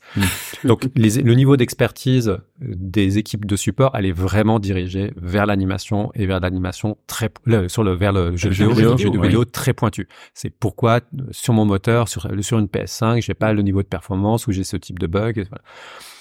Et euh, c'est vrai que là, depuis euh, deux ans, arrivent euh, des centaines et des centaines, voire des milliers de, studios de d'animation ou de cinéma et qui vont poser des questions au support Epic, qui un un peu désemparé parce que c'est pas leur Mhm. niveau d'expertise et des fois pour eux c'est dramatique parce que c'est juste j'ai lancé Unreal il, il a planté Ah oui. et eux voilà qui ont l'habitude de On répondre n'a pas trop les euh, mêmes voilà. problématiques techniques. Hein. voilà, on n'est pas trop le même niveau, quoi. Voilà, qu'on a l'habitude de répondre à des problématiques de jeux pour triple A. ah, voilà. Oui, parce que moi, je me suis rendu compte de ça là. euh, je, je fais de l'anime keyframe, mais euh, euh, l'écart qu'il y a entre mon équipe, euh, enfin les gens qui sont avec moi, qui viennent de la CG on n'est pas techos pour un sou, donc euh, coder une ligne de Python, on sait pas faire. Et toute l'équipe, j'y vais du LA jusque, enfin le LA donc le level art jusque euh, jusqu'au lighting euh, et, même au debug, c'est que des gens qui savent, tu vois, mettre les mains dans le moteur, aller changer des trucs, qui comprennent même juste savoir lire un code euh, basique, on va dire, et tout. Et ça, ça change beaucoup de choses, tu vois. C'est forcément, tu te retrouves avec des gens qui lancent le soft et qui disent, euh, bah, il est où mon menu, euh, ouvrir un truc, tu vois. Enfin, donc c'est, donc d'autant plus si c'est des animateurs. Encore plus, c'est clair. Et donc ça, c'est un vrai enjeu pour pour Epic où l'adoption de d'Unreal dans dans plein de, d'industries, il y a à la fois un challenge financier pour Epic puisque y a, par essence, il n'y avait pas de modèle économique sur cette partie-là, et il y a on se rend compte au fur et à mesure qu'il y a un besoin de support et que ce besoin de support et d'accompagnement, il est complètement différent de celui du jeu vidéo. Et il est complètement différent entre la production virtuelle, de l'animation, de l'archi, de la mode. Par exemple, il y a, mhm. euh, la mode est encore en train d'utiliser Unreal à fond. Du 3D mapping, du XR, du machin. Quand tu dis la mode, c'est le monde de la mode Le monde de la mode. Oui, pas la modélisation. Non. Et, euh, et là, dans, en gros, dans les, les, promesses d'Epic, en tout cas dans la volonté, euh, la mise en place des, des nouveaux modèles économiques qu'il y a aujourd'hui, la volonté, c'est d'avoir que Epic puisse se financer un vrai support pour les, les nouvelles industries qui adoptent Unreal plutôt que ce soit entièrement financé euh, par Unreal, en gros par Fortnite jusqu'à présent, qui est plus tenable. Mm. euh, et euh, donc ça, pour l'instant, c'est un peu tôt parce que les changements et les réorganisations sont en train de se faire, mais pour nous, c'est ça va être les les, principaux enjeux pour l'année à venir, enfin les deux mm. ans à venir, ça va être euh, voilà comment on va, on, comme on disait, il y a tout qui arrive en même temps, mais mm. ça veut dire le support aussi euh, de, que qu'Epic peut apporter sur l'adoption du temps réel. Donc ça va être aussi des enjeux voilà de trouver euh, le modèle économique et l'accompagnement euh, de tout le monde dans les dans les deux prochaines années. et puis ils ont annoncé, il y a en plus des licenciements, ils ont annoncé que tiens finalement on va peut-être faire payer ça. les licences. Voilà, ça c'est un peu sorti du chapeau. c'est dans l'air du temps. Hein. ça a bien couiné quand même, bien grincé des dents parce que je crois qu'il y a quelques années le, le patron de d'Epic, Tim Sweeney, ouais. c'est ça je dis pas de bêtises, avait dit euh, euh ce que euh, euh, je, je sais plus quelle phrase il avait dit, mais un truc genre euh, si vous aimez ça, il faut que ce soit gratuit ou quelque chose comme ça. Et d'un coup, c'est hmm. ressorti en disant, eh dis donc, bonhomme, t'as dit ça il y a cinq ans, puis là tu veux nous faire payer les licences. Comment ça se passe? Alors, je... d'autant que, à mon avis, les studios ont aussi été refroidis par le côté Autodesk, qui au départ était pas si cher que ça, puis qu'au final ils ont augmenté, augmenté, augmenté tous les ans les prix, et que et pour pas grand chose au final de euh, d'update, d'upgrade, etc. Euh, alors que, alors par contre, Epic, et je, je terminerai là-dessus, euh, nous sortent des mises à jour majeures mmh, euh, mmh. tous les même pas six mois, euh, mmh. quatre six mois, et d'un coup on fait ah merde, mais alors, mais comment on va apprendre tout ça et intégrer tout ça? Enfin voilà, donc. Je... Voilà, j'ai aucune question. Oui, du coup, allez Non, mais je pense qu'il faut, il faut bien se rendre compte aussi à un moment que Enfin, Epic, c'est une boîte qui est passée de 450 personnes il y a 4-5 ans à 4500. Ah oui, ils ont fait C'est-à-dire que ça a fait x10 en l'espace de quelques années. La vache. Euh, avec l'explosion de Fortnite, hein, c'est clairement Fortnite. Euh, et donc après, toute la problème aussi, la problématique d'Epic, euh, je vais même côté acheteuse financière là, je, je, je parle du côté financier. Change de casquette. Voilà, c'est aussi euh, comment on accompagne cette croissance. D'un seul coup, il y a des milliards de dollars qui sont arrivés. Tant mieux, donc euh, on embauche, on essaie de développer, on va développer, on essaye plein de choses. Puis ben en fait à un moment comme toutes les boîtes euh, qui à un moment dit ah c'est cool c'est cool. Mm. Puis à un moment quand même Fortnite maintenant on est sur un chiffre d'affaires qui augmente mais peut-être pas autant de ce qu'il voulait que comment qu'il voulait que Epic augmente mais ce qui est normal on voit dans le jeu vidéo où ça explose en 2020 avec euh, le Covid et puis on retrouve après un train un peu normal. Mm-hmm. Donc voilà et en fait à un moment on doit on a fait x10 euh, on a un chiffre d'affaires qui reste équivalent, on a plein de procès avec euh, Apple, euh, Sony, un peu partout. Et, non, pas Sony. Non, pas Sony. c'est les grands copains. C'est Apple et, et c'est un peu Google. Oui, un peu Google. Ouais. Et après, c'est comment ils veulent leur part du gâteau aussi. Ouais, ouais, et c'est après comment on gère. Enfin voilà, et ça ah, fait x 10 donc en fait, il y a un moment avec un truc. Donc où est-ce qu'on met les priorités? Comment on fait? Donc il y a une priorité là qui est mise clairement sur le jeu qui a été annoncé de, de, dire voilà sur les licenciements on touche pas trop au jeu et il y a un moment on dit ben voilà quels sont les relais de croissance qu'on peut trouver? Après, entre ce qui a été dit, parce qu'il y a juste une annonce, mais il y a eu, euh, enfin, ça n'a pas été fait comme Unity qui a dit voilà comment on fait, on change notre modèle, notre modèle c'est ça, ça et ça. Là, il y a ils juste, sont revenus dessus d'ailleurs. Hein, ils sont revenus euh, dessus. Le patron est parti. Ouais. Et il y a un moment, là, le moment de dire, pour l'instant, on sait juste, mais comment, où, quand, quoi, pour quand, pourquoi. Enfin, pour l'instant, on ne sait pas du tout. Donc, euh, il faut faire aussi attention à l'effet d'annonce. Ouais. Il y a une annonce, euh, ça n'a pas été une annonce précise. C'était Mhm. une annonce un peu floue. Donc après, qu'est-ce qui va sortir? Enfin, Pour l'instant, on le, on Parce ne sait pas. Mais voilà, on, on sait qu'il faut trouver le- la bonne épaisseur du trait entre ne pas empêcher l'adoption, mais en même temps, euh, et ben, enfin, c'est une boîte, ça reste une boîte pérenne. économique euh, qui doit à un moment aussi trouver un modèle Parce que économique. tu as évoqué quelque chose de très intéressant, c'est que le jeu vidéo, c'est par essence volatile en fait. La- Mm. Les rentrées d'argent, euh, c'est quand tu sors un jeu, quoi. C'est pas voilà. Et c'est vrai que l'avantage, contrairement justement au milieu de l'anime, du film, de la série, qui a besoin d'entrées d'argent permanentes.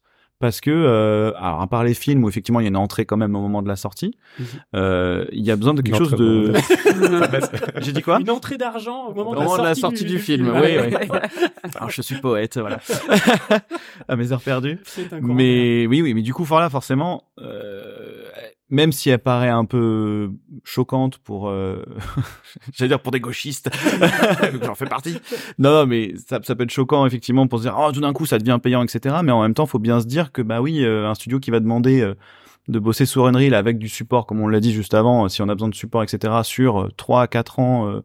Euh, bah, tu me diras dans le jeu vidéo c'est rien en fait.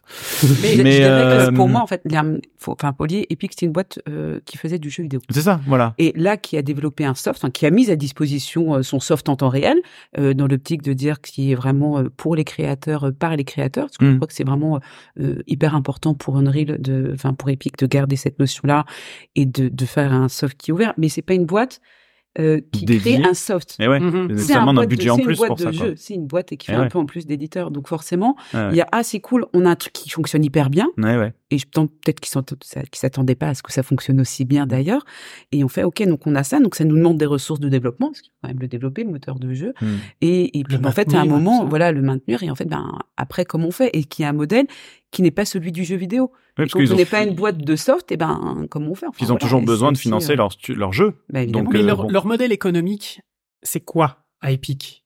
Bah, c'est Fortnite. Enfin c'est un modèle de boîte de jeux vidéo. C'est ça. Donc Mhm. c'est Fortnite qui ramène des sous et euh, euh, voilà par les Ouais. fameuses loot box ou autres. euh, voilà. Bon, c'est un peu plus. con- ah, Il n'y a pas de lootbox dans Fortnite. Hein, voilà. Ah, je, je joue pas à Fortnite. boomer. donc, euh, non, euh, bah, en fait, ouais, non, les, euh, c'est c'est un peu plus euh, compliqué que ça. Le- alors, dans, donc, comme disait Agathe, avec la sortie de Fortnite, euh, et euh, je sais pas si vous avez vu la, la conf, euh, elle est sur YouTube, la conf de Tim Sweeney euh, lors de, de, du Unreal Fest. Donc, je conseille à tout le monde de la regarder pour voilà, sur parce que je trouvais ça assez euh, assez étonnant. Euh, donc Fortnite, euh, ça, ça a à la fois euh, multiplié euh, de manière exponentielle le chiffre d'affaires de la boîte, euh, augmenter les équipes, mais Epic, ça reste quand même une, relativement une petite boîte. Si on compare, euh, ne serait-ce qu'à Unity, euh, Unity c'est trois quatre fois Epic, alors qu'ils ne font que Unity. Ah oui. Ah, en termes de, de, Euh, voilà. de, de personnes, Ouais, hein, ouais, de, de, de Oui, chiffre d'accord. d'affaires, non, de, Non, de de- personnes. de personnes. Ouais, D'accord. Et euh, donc Mhm. à la fois euh, la boîte a, a- a gagné beaucoup d'argent, continue à gagner beaucoup d'argent, mais avec quand même une volonté de faire attention de pas grossir de manière exponentielle pour si jamais à un moment euh, bah, venant du jeu, bah, ce jeu marche moins bien, on n'est pas obligé de de se retourner. Euh, donc ce qui est un peu la surprise, un peu le choc pour tout le monde, c'est qu'effectivement même en faisant attention de pas grossir trop vite, il faut quand même réduire les effectifs. Après, dans le chiffre d'affaires, euh, l'activité d'Epic, c'est effectivement essentiellement euh, Fortnite, mais c'est aussi toute l'activité de licensing de Unreal, parce que Unreal, côté jeux vidéo, a un modèle économique, euh, on reverse 5% des, des royautés quand on fait plus d'un million de chiffre d'affaires sur, sur un titre, donc ça c'est déjà intégré. Voilà. Alors que tout est gratuit. Alors- N'importe qui peut télécharger Voilà, c'est ça, il est, il est gratuit. faire son Et- jeu, son film, son truc. Sauf que pour un jeu, c'est relativement facile d'arriver à identifier euh, euh, quand il a été publié, euh, l'audience qu'il peut avoir et combien combien il a été, euh, euh, quel, quel chiffre d'affaires il ramène. Pour toutes les industries, ils le savent depuis le début. euh, à partir du moment où ça commence à être intégré pour la, la, la production virtuelle dans le cinéma ou l'animation ou autre, que là c'est beaucoup plus compliqué parce que la, la production de, de l'animation et le modèle économique est pas du tout le même. Mhm. Un studio de jeu, en général, bah, une fois que le jeu est sorti, l'argent le bat dans sa poche. Euh, ils, ils ont parié sur un développement, ils ont investi sur le développement et ils vont revenir sur, euh, sur le développement, l'investissement directement une fois que le, le jeu est sorti. L'animation, c'est plus compliqué. L'animation, c'est des financements un peu euh, disparates, avec un peu d'argent public, avec des avances sur ouais. recettes. Avec... Mhm. Et le studio qui fabrique, c'est rarement celui qui va récupérer l'essentiel de l'argent quand le jeu, mhm. quand le, film est sorti. Mhm. Donc de dire euh, voilà, voilà le studio d'anime et c'est encore pire pour les VFX dans le cinéma. Eh Donc euh, dire à un studio ben tu vas payer une fois que ton film sera sorti qu'il aura gagné X euh, millions milliards s'il fonctionne et qu'on va se redistribuer et se repartager le gâteau, c'est impossible euh, à le faire, c'est trop compliqué légalement. Donc et les chiffres sont pas donnés, les, les, grèves à Hollywood sont là en partie à cause de ça. Donc là, donc Epic le sait depuis le, début, qui est en tout cas un modèle économique euh, sur euh, sur l'animation. Ah, pour l'instant, ils savent pas trop faire. Alors, effectivement, il y a une, euh, c'est une boîte un peu particulière. Euh, le, la boîte appartient encore à son fondateur. Elle est pas cotée en bourse. Euh, donc, effectivement, Twim Sweeney, il, il, a, il a une vision très précise de ce qu'il a envie de changer. Il va en bataille contre Apple, contre Google, avec une volonté que l'internet soit ouvert, que il y, a vraiment des, des, des volontés farouches. C'est ce qu'il a essayé de mettre dans Unreal.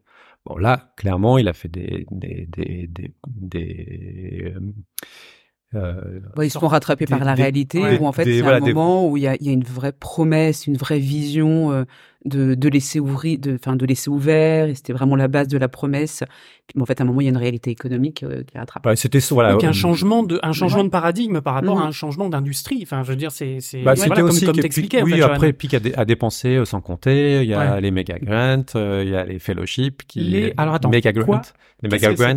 Donc les méga grants, c'était il y a cinq ans. Tim Sweeney a annoncé qu'il allait mettre en place une bourse de 100 millions de dollars pour euh, accompagner le, des projets qui utilisent Unreal D'accord. C'est-à-dire qu'il y a même mm. des projets qui n'ont pas utilisé Unreal qui, euh, voilà. Mais en tout cas, d'accompagner euh, des créateurs. Donc c'est un système de bourse euh, où les gens peuvent postuler. Et il y a en France, il y a plein de projets qui ont qui ont eu des, des graines. Et donc ça, c'était 100 millions. Les 100 millions, ils ont été dépensés assez rapidement. Ça a été renouvelé, renouvelé. Donc ça fait partie, voilà, de des efforts, des, des, voilà, des dons d'argent qu'Epic a mis sur la table. À côté, il y avait les formations, les fellowships, qui sont des formations massives, très pointues pour bah, justement qui formaient les, professionnels, les seniors des studios. Euh, là, on en, on en, a un qui a commencé cette semaine, qui a fait le chip juste sur l'animation. Donc tout ça, c'est vraiment des investissements colossaux de la part d'Epic pour accompagner l'industrie sans avoir aucun pour l'instant aucun euh, retour, retour. investissement parce que ces formations sont gratuites. Il faut juste s'inscrire et voilà. espérer tirer au sort entre guillemets mais euh, premier arrivé premier service et pour Epic c'est vraiment des investissements de millions et de millions de dollars. Donc là effectivement on arrive à un moment où euh, voilà ce, ce, ce fameux euh, on dépense sans compter euh, c'est la fin ça s'arrête. ça me rappelle Jurassic Park ça se termine pas super bien mais, mais, après pour revenir sur juste sur le, changement du, du modèle économique alors pour l'instant on n'a aucune information de combien ça va coûter, quelle est le, quelle base, pour qui, ça on ne sait pas du tout. Par contre, ce qui est sûr, c'est que euh, pour travailler avec les, studios un peu partout depuis euh, longtemps, euh, il y a à la fois le fait que tout le monde sait que ça peut pas être complètement gratuit, euh, qu'il y a pas mal de studios qui payaient déjà des, du support, et donc c'est une voilà, c'est une moitié de surprise.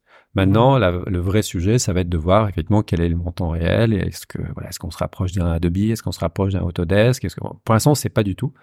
Par contre, ce qui est sûr, en tout cas de la part de d'Epic, c'est que c'est avant tout euh, et ça reste dans la continuité de ce que Tim Sweeney euh, voulait, c'est que le but c'est de pouvoir maintenir le niveau de service et que on n'ait pas un décrochage du niveau de service qu'on arrive à apporter au studio et que là bah, on peut on pouvait être un peu entre entre, les deux avec un niveau d'expertise qu'on pouvait pas toujours donner et le but c'est pouvoir financer ça. D'accord. Et alors, je vais lancer un pavé dans la mare. Euh, et par rapport à Blender, parce que tu dis les Maya et tout ça, mais Blender est gratuit, open source. Euh, il fait beaucoup de choses. Il mm. prend plus d'ampleur euh, mm-hmm. depuis ces, ces deux, deux dernières années, si je dis pas de bêtises. commence à faire du nodal, du limite presque du temps réel. Euh, euh, par rapport à ce modèle économique là, enfin, si on peut parler d'un modèle économique, euh, puisqu'il n'y a pas de financement, il n'y a pas d'argent au sein de Blender, il n'y a pas de, même si Blender est, est gratuit, c'est euh, la communauté qui le développe, c'est euh, plus bien évidemment la, la Blender euh, Development, je sais pas quoi, fondation. fondation. merci. du coup, il y a quelle comparaison on peut faire entre les entre les deux? Alors la comparaison, alors pour l'instant, Unreal et Blender sont très très copains parce que le c'est les deux pièces qui permettent pour beaucoup de studios de quitter Maya. Donc on voit beaucoup de aujourd'hui beaucoup de projets qui sont des des pipes hybrides Blender Unreal. Voilà, c'est un peu ce qu'on voit arriver euh, arriver tout le temps. Euh, je mettrai dans l'équation même s'il n'est pas gratuit euh, Houdini. Voilà, c'est un peu les trois voilà, les trois briques qu'on voit euh, de, de plus en plus. Le Houdini n'est pas très cher me, me semble-t-il. Et puis c'est vraiment pour des choses très particulières. En plus, c'est essentiellement pour du FX, si je dis pas de bêtises, avec du VDB, etc. Alors, j'étais très euh, surpris, hein, mais ça c'est vachement. Oui. Moi, mais en tout cas, dans, ça le, dans l'écosystème, euh, voilà, dans, le, dans, dans, ce que dit Johan, dans le, le pipe que, que décrit Johan, Blender, euh, Blender, Unreal, Unreal on prend un peu d'Houdini pour faire des FX, voilà. Dans l'anime, oui, c'est vrai. en tout cas, non, alors Blender est pas du tout perçu comme étant un concurrent, ça fait partie de l'écosystème. Et d'ailleurs, même, je prends du point de vue de, de d'Epic, euh, le, les autres DCC, les autres grands acteurs sont pas des concurrents. C'est des, voilà, c'est des partenaires. Il n'y a pas une volonté, par exemple, chez Unreal, les personnes diraient que le but c'est de remplacer un Maya hmm. ou de remplacer. Euh, ah. ah.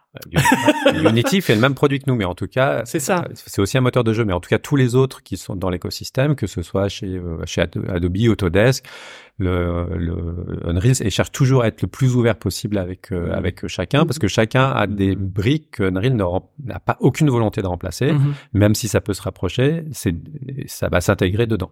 Et quand tu entends ça en tant que studio d'animation, de, de films et de séries, tu te dis bah alors euh, S'ils veulent pas, par exemple, l'animation, qui est un vrai, un vrai souci encore dans Unreal aujourd'hui, euh, animer directement dans Unreal, alors c'est faisable, hein, mais Nirifix nous disait que c'est évidemment faisable. Bon, ils ont fait des voitures, c'est quand même plus simple qu'un perso déformé, etc., mmh. etc.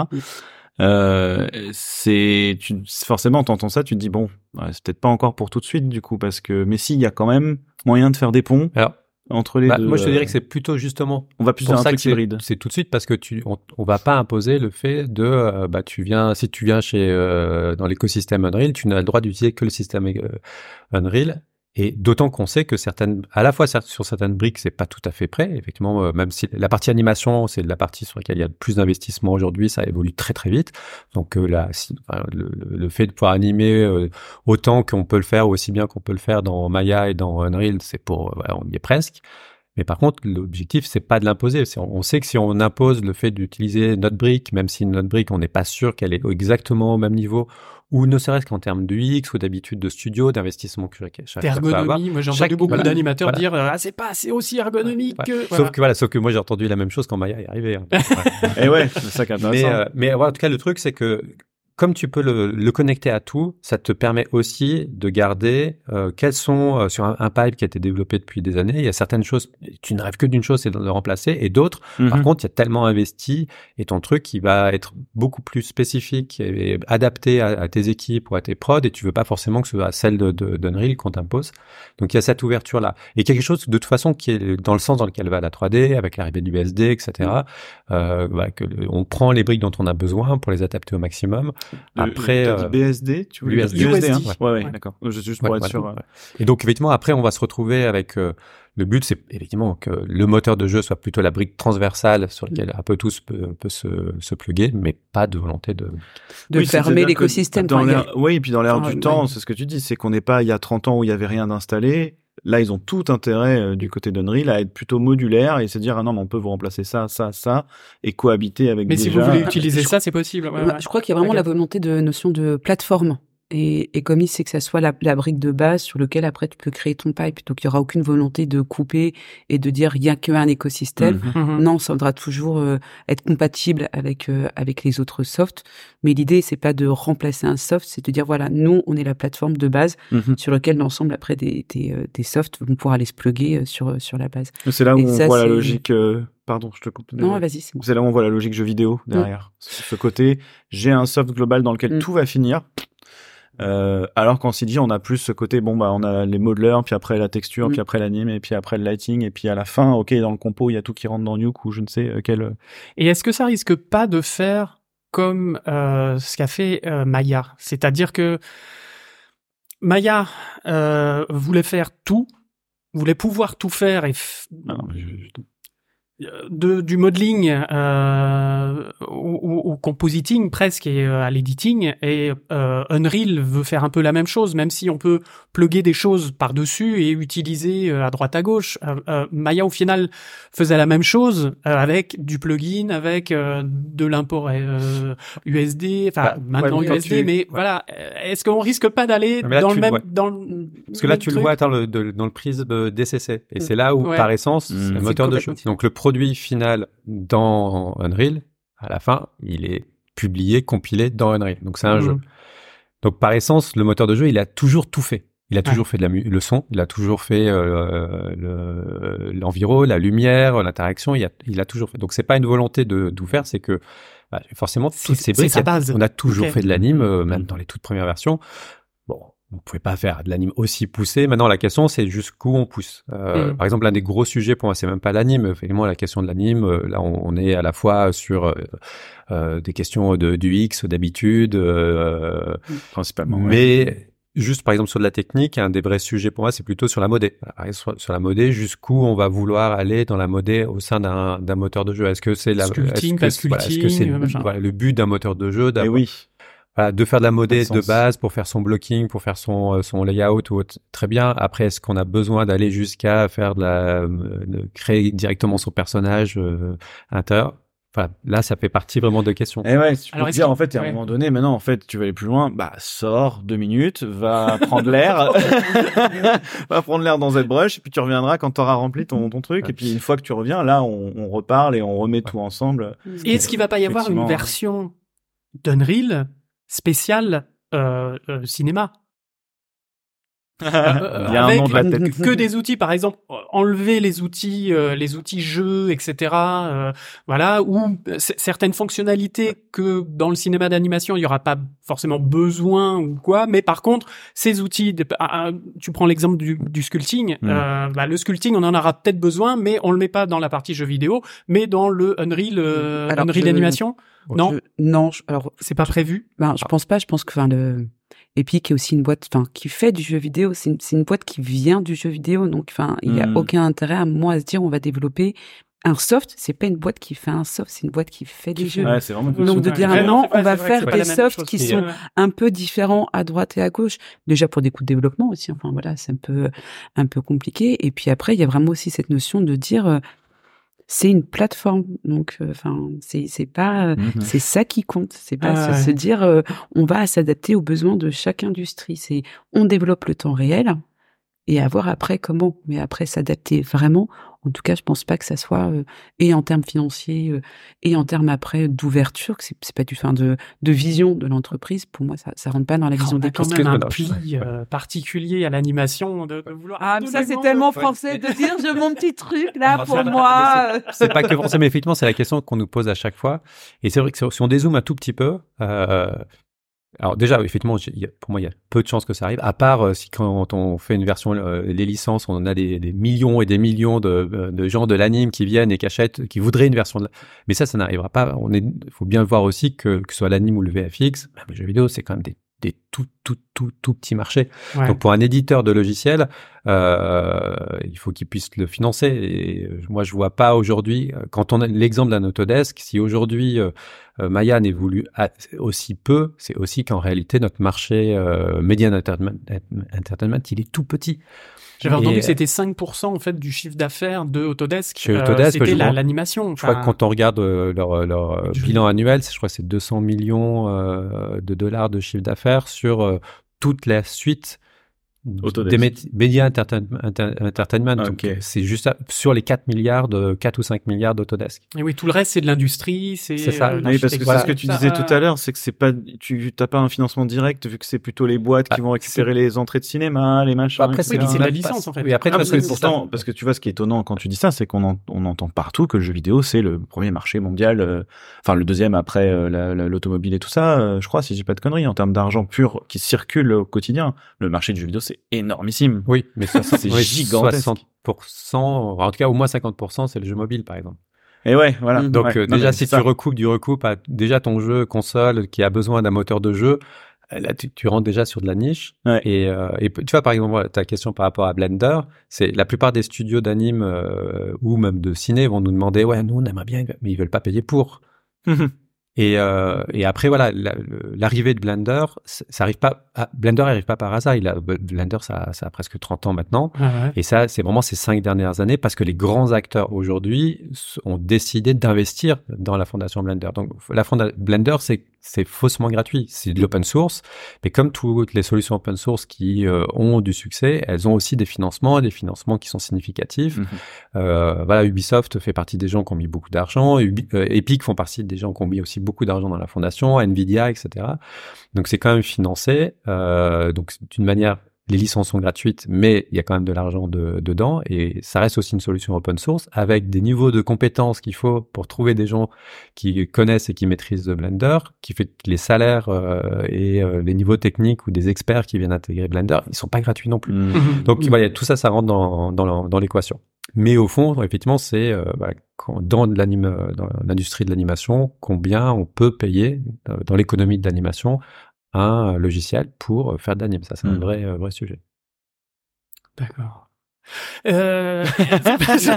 C'était beau. C'est parti. Oh, non, non, non, c'est génial. Euh, on est à on est à une heure d'émission. Euh, je pense qu'on peut. C'est toi qui vois. Hein. euh, So- on peut, on moi, peut, j'ai on peut posé. s'arrêter euh, là et puis faire un petit teasing pour le pour le CGB. hein, Mhm. Abonnez-vous. Peut-être- Euh, euh, Agathe et, et Joanne, si vous avez quelque chose que vous avez envie de, de un sujet qu'on n'a pas évoqué, euh, particulier qui vous tient à cœur dont vous voulez euh, parler. Sinon, effectivement, on continuera derrière. hein. Non, non, moi je voulais Ouais, juste c'est bien. appuyer sur ce qu'on disait tout à l'heure, où je trouve en tout cas sur ce qui se passe en France sur euh, l'utilisation de de- d'Unreal dans l'animation et dans la production virtuelle. Alors, il y a le jeu vidéo qui, qui vit sa vie, hein, c'est très bien. Mais voilà, en tout cas, moi, ce que je trouve fascinant au quotidien, c'est euh, voilà cette entraide et euh, toute cette communauté qui euh, qui fonctionne très bien ensemble. Et, euh, et voilà, moi, je trouve ça réjouissant. Il y a un gros Discord. hein. essentiellement en France donc. Enfin, c'est là où il y a le- l'adoption le, qui s'est fait assez rapidement ces deux dernières années. Ah oui, on, oui. on a vraiment vu euh, enfin une bascule surtout l'année dernière. Moi, j'ai vu la bascule entre les Radiraft en novembre 2022 et Annecy en 2023. Où Radira- au Radiraft, c'était ouais, non, on sait pas trop, on sait que ça existe. Et puis Annecy, on avait des questions. Ok, comment on fait? Où est-ce qu'on peut trouver des formateurs et tout ça? Intéressant. C'était Au niveau pipe, vous avez des Intéressant. Et Ça on- fait deux ans que nous on voit des courts métrages et tout euh, sous Ouais. Unreal, sous Lini bah, aussi. même des Bah, séries. ouais. Euh, Là, il y a des- animation. des séries. euh, bah là, il y a euh, des longs métrages. On a plusieurs longs métrages en Qui France. sont en il y a de des grandes chances ouais. que les premiers longs métrages, euh, on va dire qualité euh, cinéma sortent, soient faits en France. ouais. C'est cool. Sans Et- parler des VFX aussi. Ben, je voudrais revenir dans le CGVerse justement tout ce qui est production virtuelle et tout ça, c'est c'est hyper intéressant. euh. Moi, Est-ce je, que ouais, vas-y. moi, je dirais juste surtout ce que je trouve euh, chouette, c'est de voir des gens qui euh, s'amusent avec. Ouais. Et en fait, des gens, une fois qu'ils mettent la main euh, dans le moteur, et euh, surtout au niveau de l'animation, où ils n'ont pas l'habitude, tu disais pas du tout d'être technique, de faire une ligne Ouais. de code et tout ça. Ouais. Et il y en a qui se découvrent des passions. Et c'est ça qui, en fait, enfin, que je trouve chouette quand on, quand, quand on anime cette communauté et tout ça, c'est de voir euh, les gens qui disent, euh, oh là là, c'est dur. Puis là, il y a un sourire qui arrive qui fait, mais euh, en fait, on y passe des heures et on adore ça. Et ça, je trouve que c'est chouette. Je ne Est-ce peux que, qu'acquiescer. euh, ça fait six mois que je suis comme un gamin là un jour de vrai. Noël. Vrai que je chaque fois que je te vois, t'es là. Oh, ouais, j'ai découvert un nouveau truc. sur- Eh, regarde, regarde, regarde. Est-ce que euh, pour finir un peu sur la, la partie éducation, puis je laisserai avoir ton moment hardisson. Merci. Euh, c'est euh, est-ce que là vous avez l'impression que tous les élèves qui sortent euh, maintenant là ils, ils ont ils ont du taf derrière ils trouvent un petit peu comment dire est-ce que la demande est-ce que l'offre répond un petit peu à, à la demande qu'on est en train de créer dans les écoles justement qui forment de plus Sur en plus de gens temps Sur, réel. euh, sur, la, Sur Unreal, ou ouais, sur ouais. les écoles. alors, alors dans l'animation dans Unreal c'est très précis effectivement parce que jeux vidéo je sais qu'il y a Alors, du taf il y, en, il y en a peu Mais- qui le font et ceux qui sortent, parce que là, ce que, ce que disait Johan euh, l'année dernière, c'est peut-être 4-5 films qui sont sortis en temps réel sur la partie anime. Mhm. Donc, c'est qu'on parle de, enfin, une trentaine d'élèves, hein, ou peut-être une cinquantaine sur l'ensemble de la France. ok ok Donc, c'est- on, on est quand même sur des choses, c'était enfin, des tout petits, euh, c'est en train de se mettre en place effectifs, c'est en train de se mettre en place. Oui, je pense que ça trouve du boulot. Euh, euh, en, en tout cas, en général, parce que du coup, les, les studios viennent nous demander Mm. en avance, euh, même, enfin, comme tous les studios, hein, quand ils ont besoin de talent, et ouais. effectivement, on va les orienter sur euh, les, on- on- les, les projets qu'on a suivis, euh, Mm. et euh, Donc il y a une demande du côté professionnel. c'est ouais, c'est même pas une demande. C'est ouais, là c'est d'accord. Là, ça tombe dessus. Gros, quoi, il y a besoin. Il y a vraiment besoin. Aujourd'hui, en fait, le, même euh, il, y a, il y a deux ans, l'État français a identifié les compétences euh, d'infographiste en réel comme étant une priorité euh, stratégique et a développé une formation certifiante, mm. par exemple qui est portée par Gobelin. il n'y a pas que Gobelin, il y a, il y a ATI qui va la, porter, il y a l'université de Toulon et, et l'école Méliès avec l'INA. Et là, et qui identifie comme étant aujourd'hui un des freins d'adoption du temps réel au global, c'est le nombre de talents. Donc là, il y a une formation certifiante qui a été euh, faite en juste en quelques mois par euh, c'est l'État qui l'a qui l'a porté. Donc non, aujourd'hui, c'est les métiers du temps réel au sens large sont en énorme tension. C'est-à-dire qu'aujourd'hui, on doit avoir euh, cinq postes ouverts pour un talent et on a aussi bien sur des postes juniors que des que des seniors. Donc en plus, euh, vous pouvez éventuellement prétendre à des salaires intéressants. parce que si vous sortez de l'école. Ouais, non, mais c'est vrai. Ouais. Enfin, c'est un... parce que le milieu de l'anime, euh, c'est floudé. Euh, pardon, c'est envahi. C'est, je sais pas comment dire, mais ça fait tellement d'années là qu'on sort des, à l'appel des, des animateurs, des, des, des, gens qui font du rendu, etc., etc., dans, dans des moteurs classiques, dans des moteurs classiques, dans des logiciels classiques à la Maya et tout, que c'est compliqué aujourd'hui d'être junior et d'être compétitif, quoi. Alors là, bon, manifestement. C'est une manière de se démarquer, quoi. Ouais. Oh, puis je pense c'est cool en vrai, ça a l'air d'être vraiment chouette. J'ai pas encore mis les mains dans Unreal, j'aimerais bien, mais parce qu'effectivement, bah, comme on en a parlé, l'animation, euh, c'est jamais euh, le truc qu'on met en avant, mais il faut vraiment que je me penche dessus, ouais, pour voir un peu euh, comment ça se passe concrètement. En arrière. J'ai un peu peur de ça. J'ai un peu peur de ça. Je vais arriver dans mon Maya avec mes 3 FPS, je vais être là, oh mon dieu, quel enfer. Ah ouais. tu verras bien. On verra. Mais justement, on va parler du futur avec euh, bah, le moment Ardisson. Euh... Le futur avec Ardisson, putain, alors là... Ouais, ouais, ouais, ouais, ouais, ouais, parce que ça va être l'interview Turfu. Euh, l'interview du Turfu. Alors, je vais vous dire un peu des, des phrases, des questions, des, des, euh, mais qui vont être dans dix ans. Ça va toujours commencer par dans dix ans. Hmm. Est-ce que, voilà. Par exemple, est-ce que, euh, alors dans dix ans, euh, qu'est-ce que Unreal Engine ne pourra toujours pas faire? Il pourra toujours pas faire le café, par exemple. Ah, je m'attendais. il pourra toujours pas faire le café. Ok. Mais sinon, je pense qu'il est très peu probable qu'il puisse euh, générer des images euh, avec une IA générative, par exemple.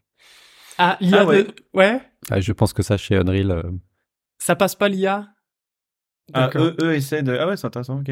bah, l'un des, je sais pas si vous avez suivi, mais l'un des, juste après la, la, la sortie de Dali, l'une des premières positions publiques d'une grande boîte, c'était euh, Epic avec ArtStation, qui a, ArtStation a annoncé qu'il bannissait tout AI génératif d'ArtStation. Mmh.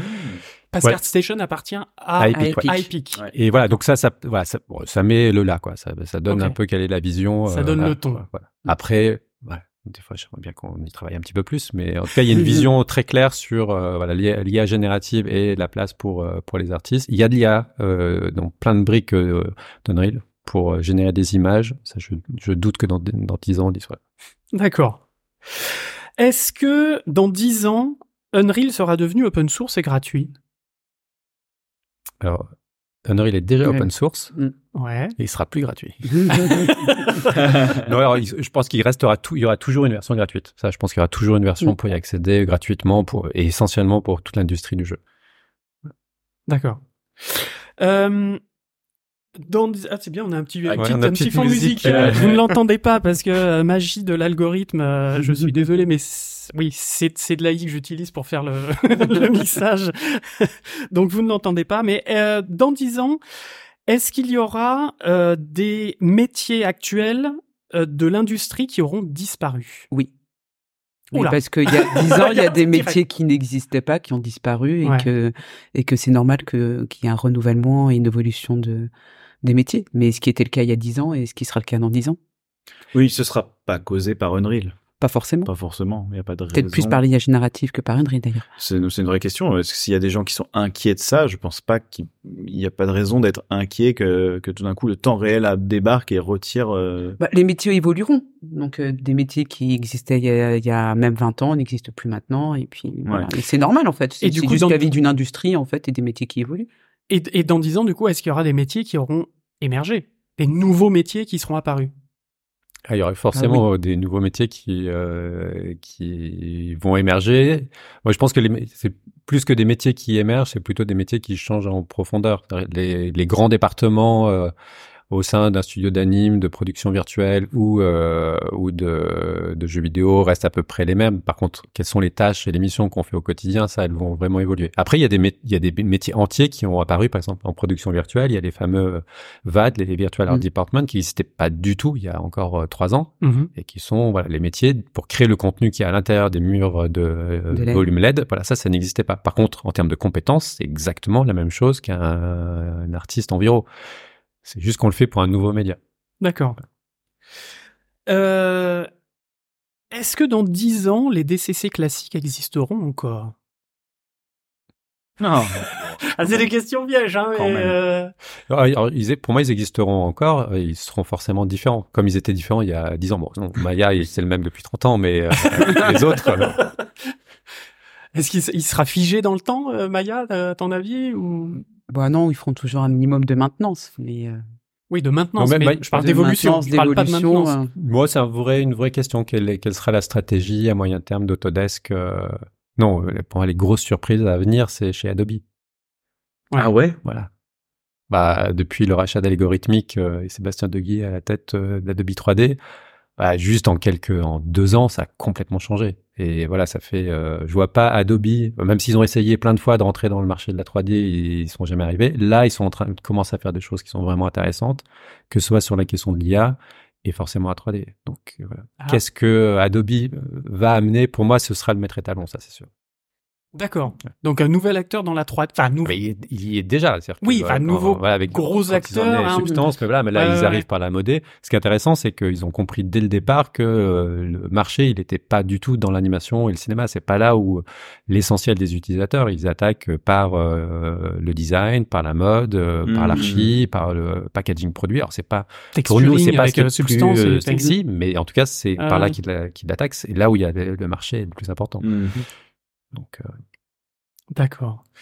Euh, c'est intéressant. Et Nvidia. J'ai noté pour euh, le, pour le Et Nvidia aussi, ils sont en train de d'arriver, Omniverse, etc. Non, c'est c'est. Alors, oh, est-ce une illusion? Hmm. Est-ce un Alors pour moi, ouais, moi c'est parmi ouais, ce que je, je suis le plus et euh, je suis assez admiratif du travail que fait Nvidia, surtout sur la partie IA, euh, dans leurs investissements vraiment de recherche pure et dure pour euh, quelqu'un qui à la base euh, vend du silicone. Hein, donc c'est bon, au, bout du compte, s'y retrouve hein, parce qu'il faut vendre des, ah, des puces en silicone, hein, on est d'accord. oui, oui, oui Pas du botox. Euh...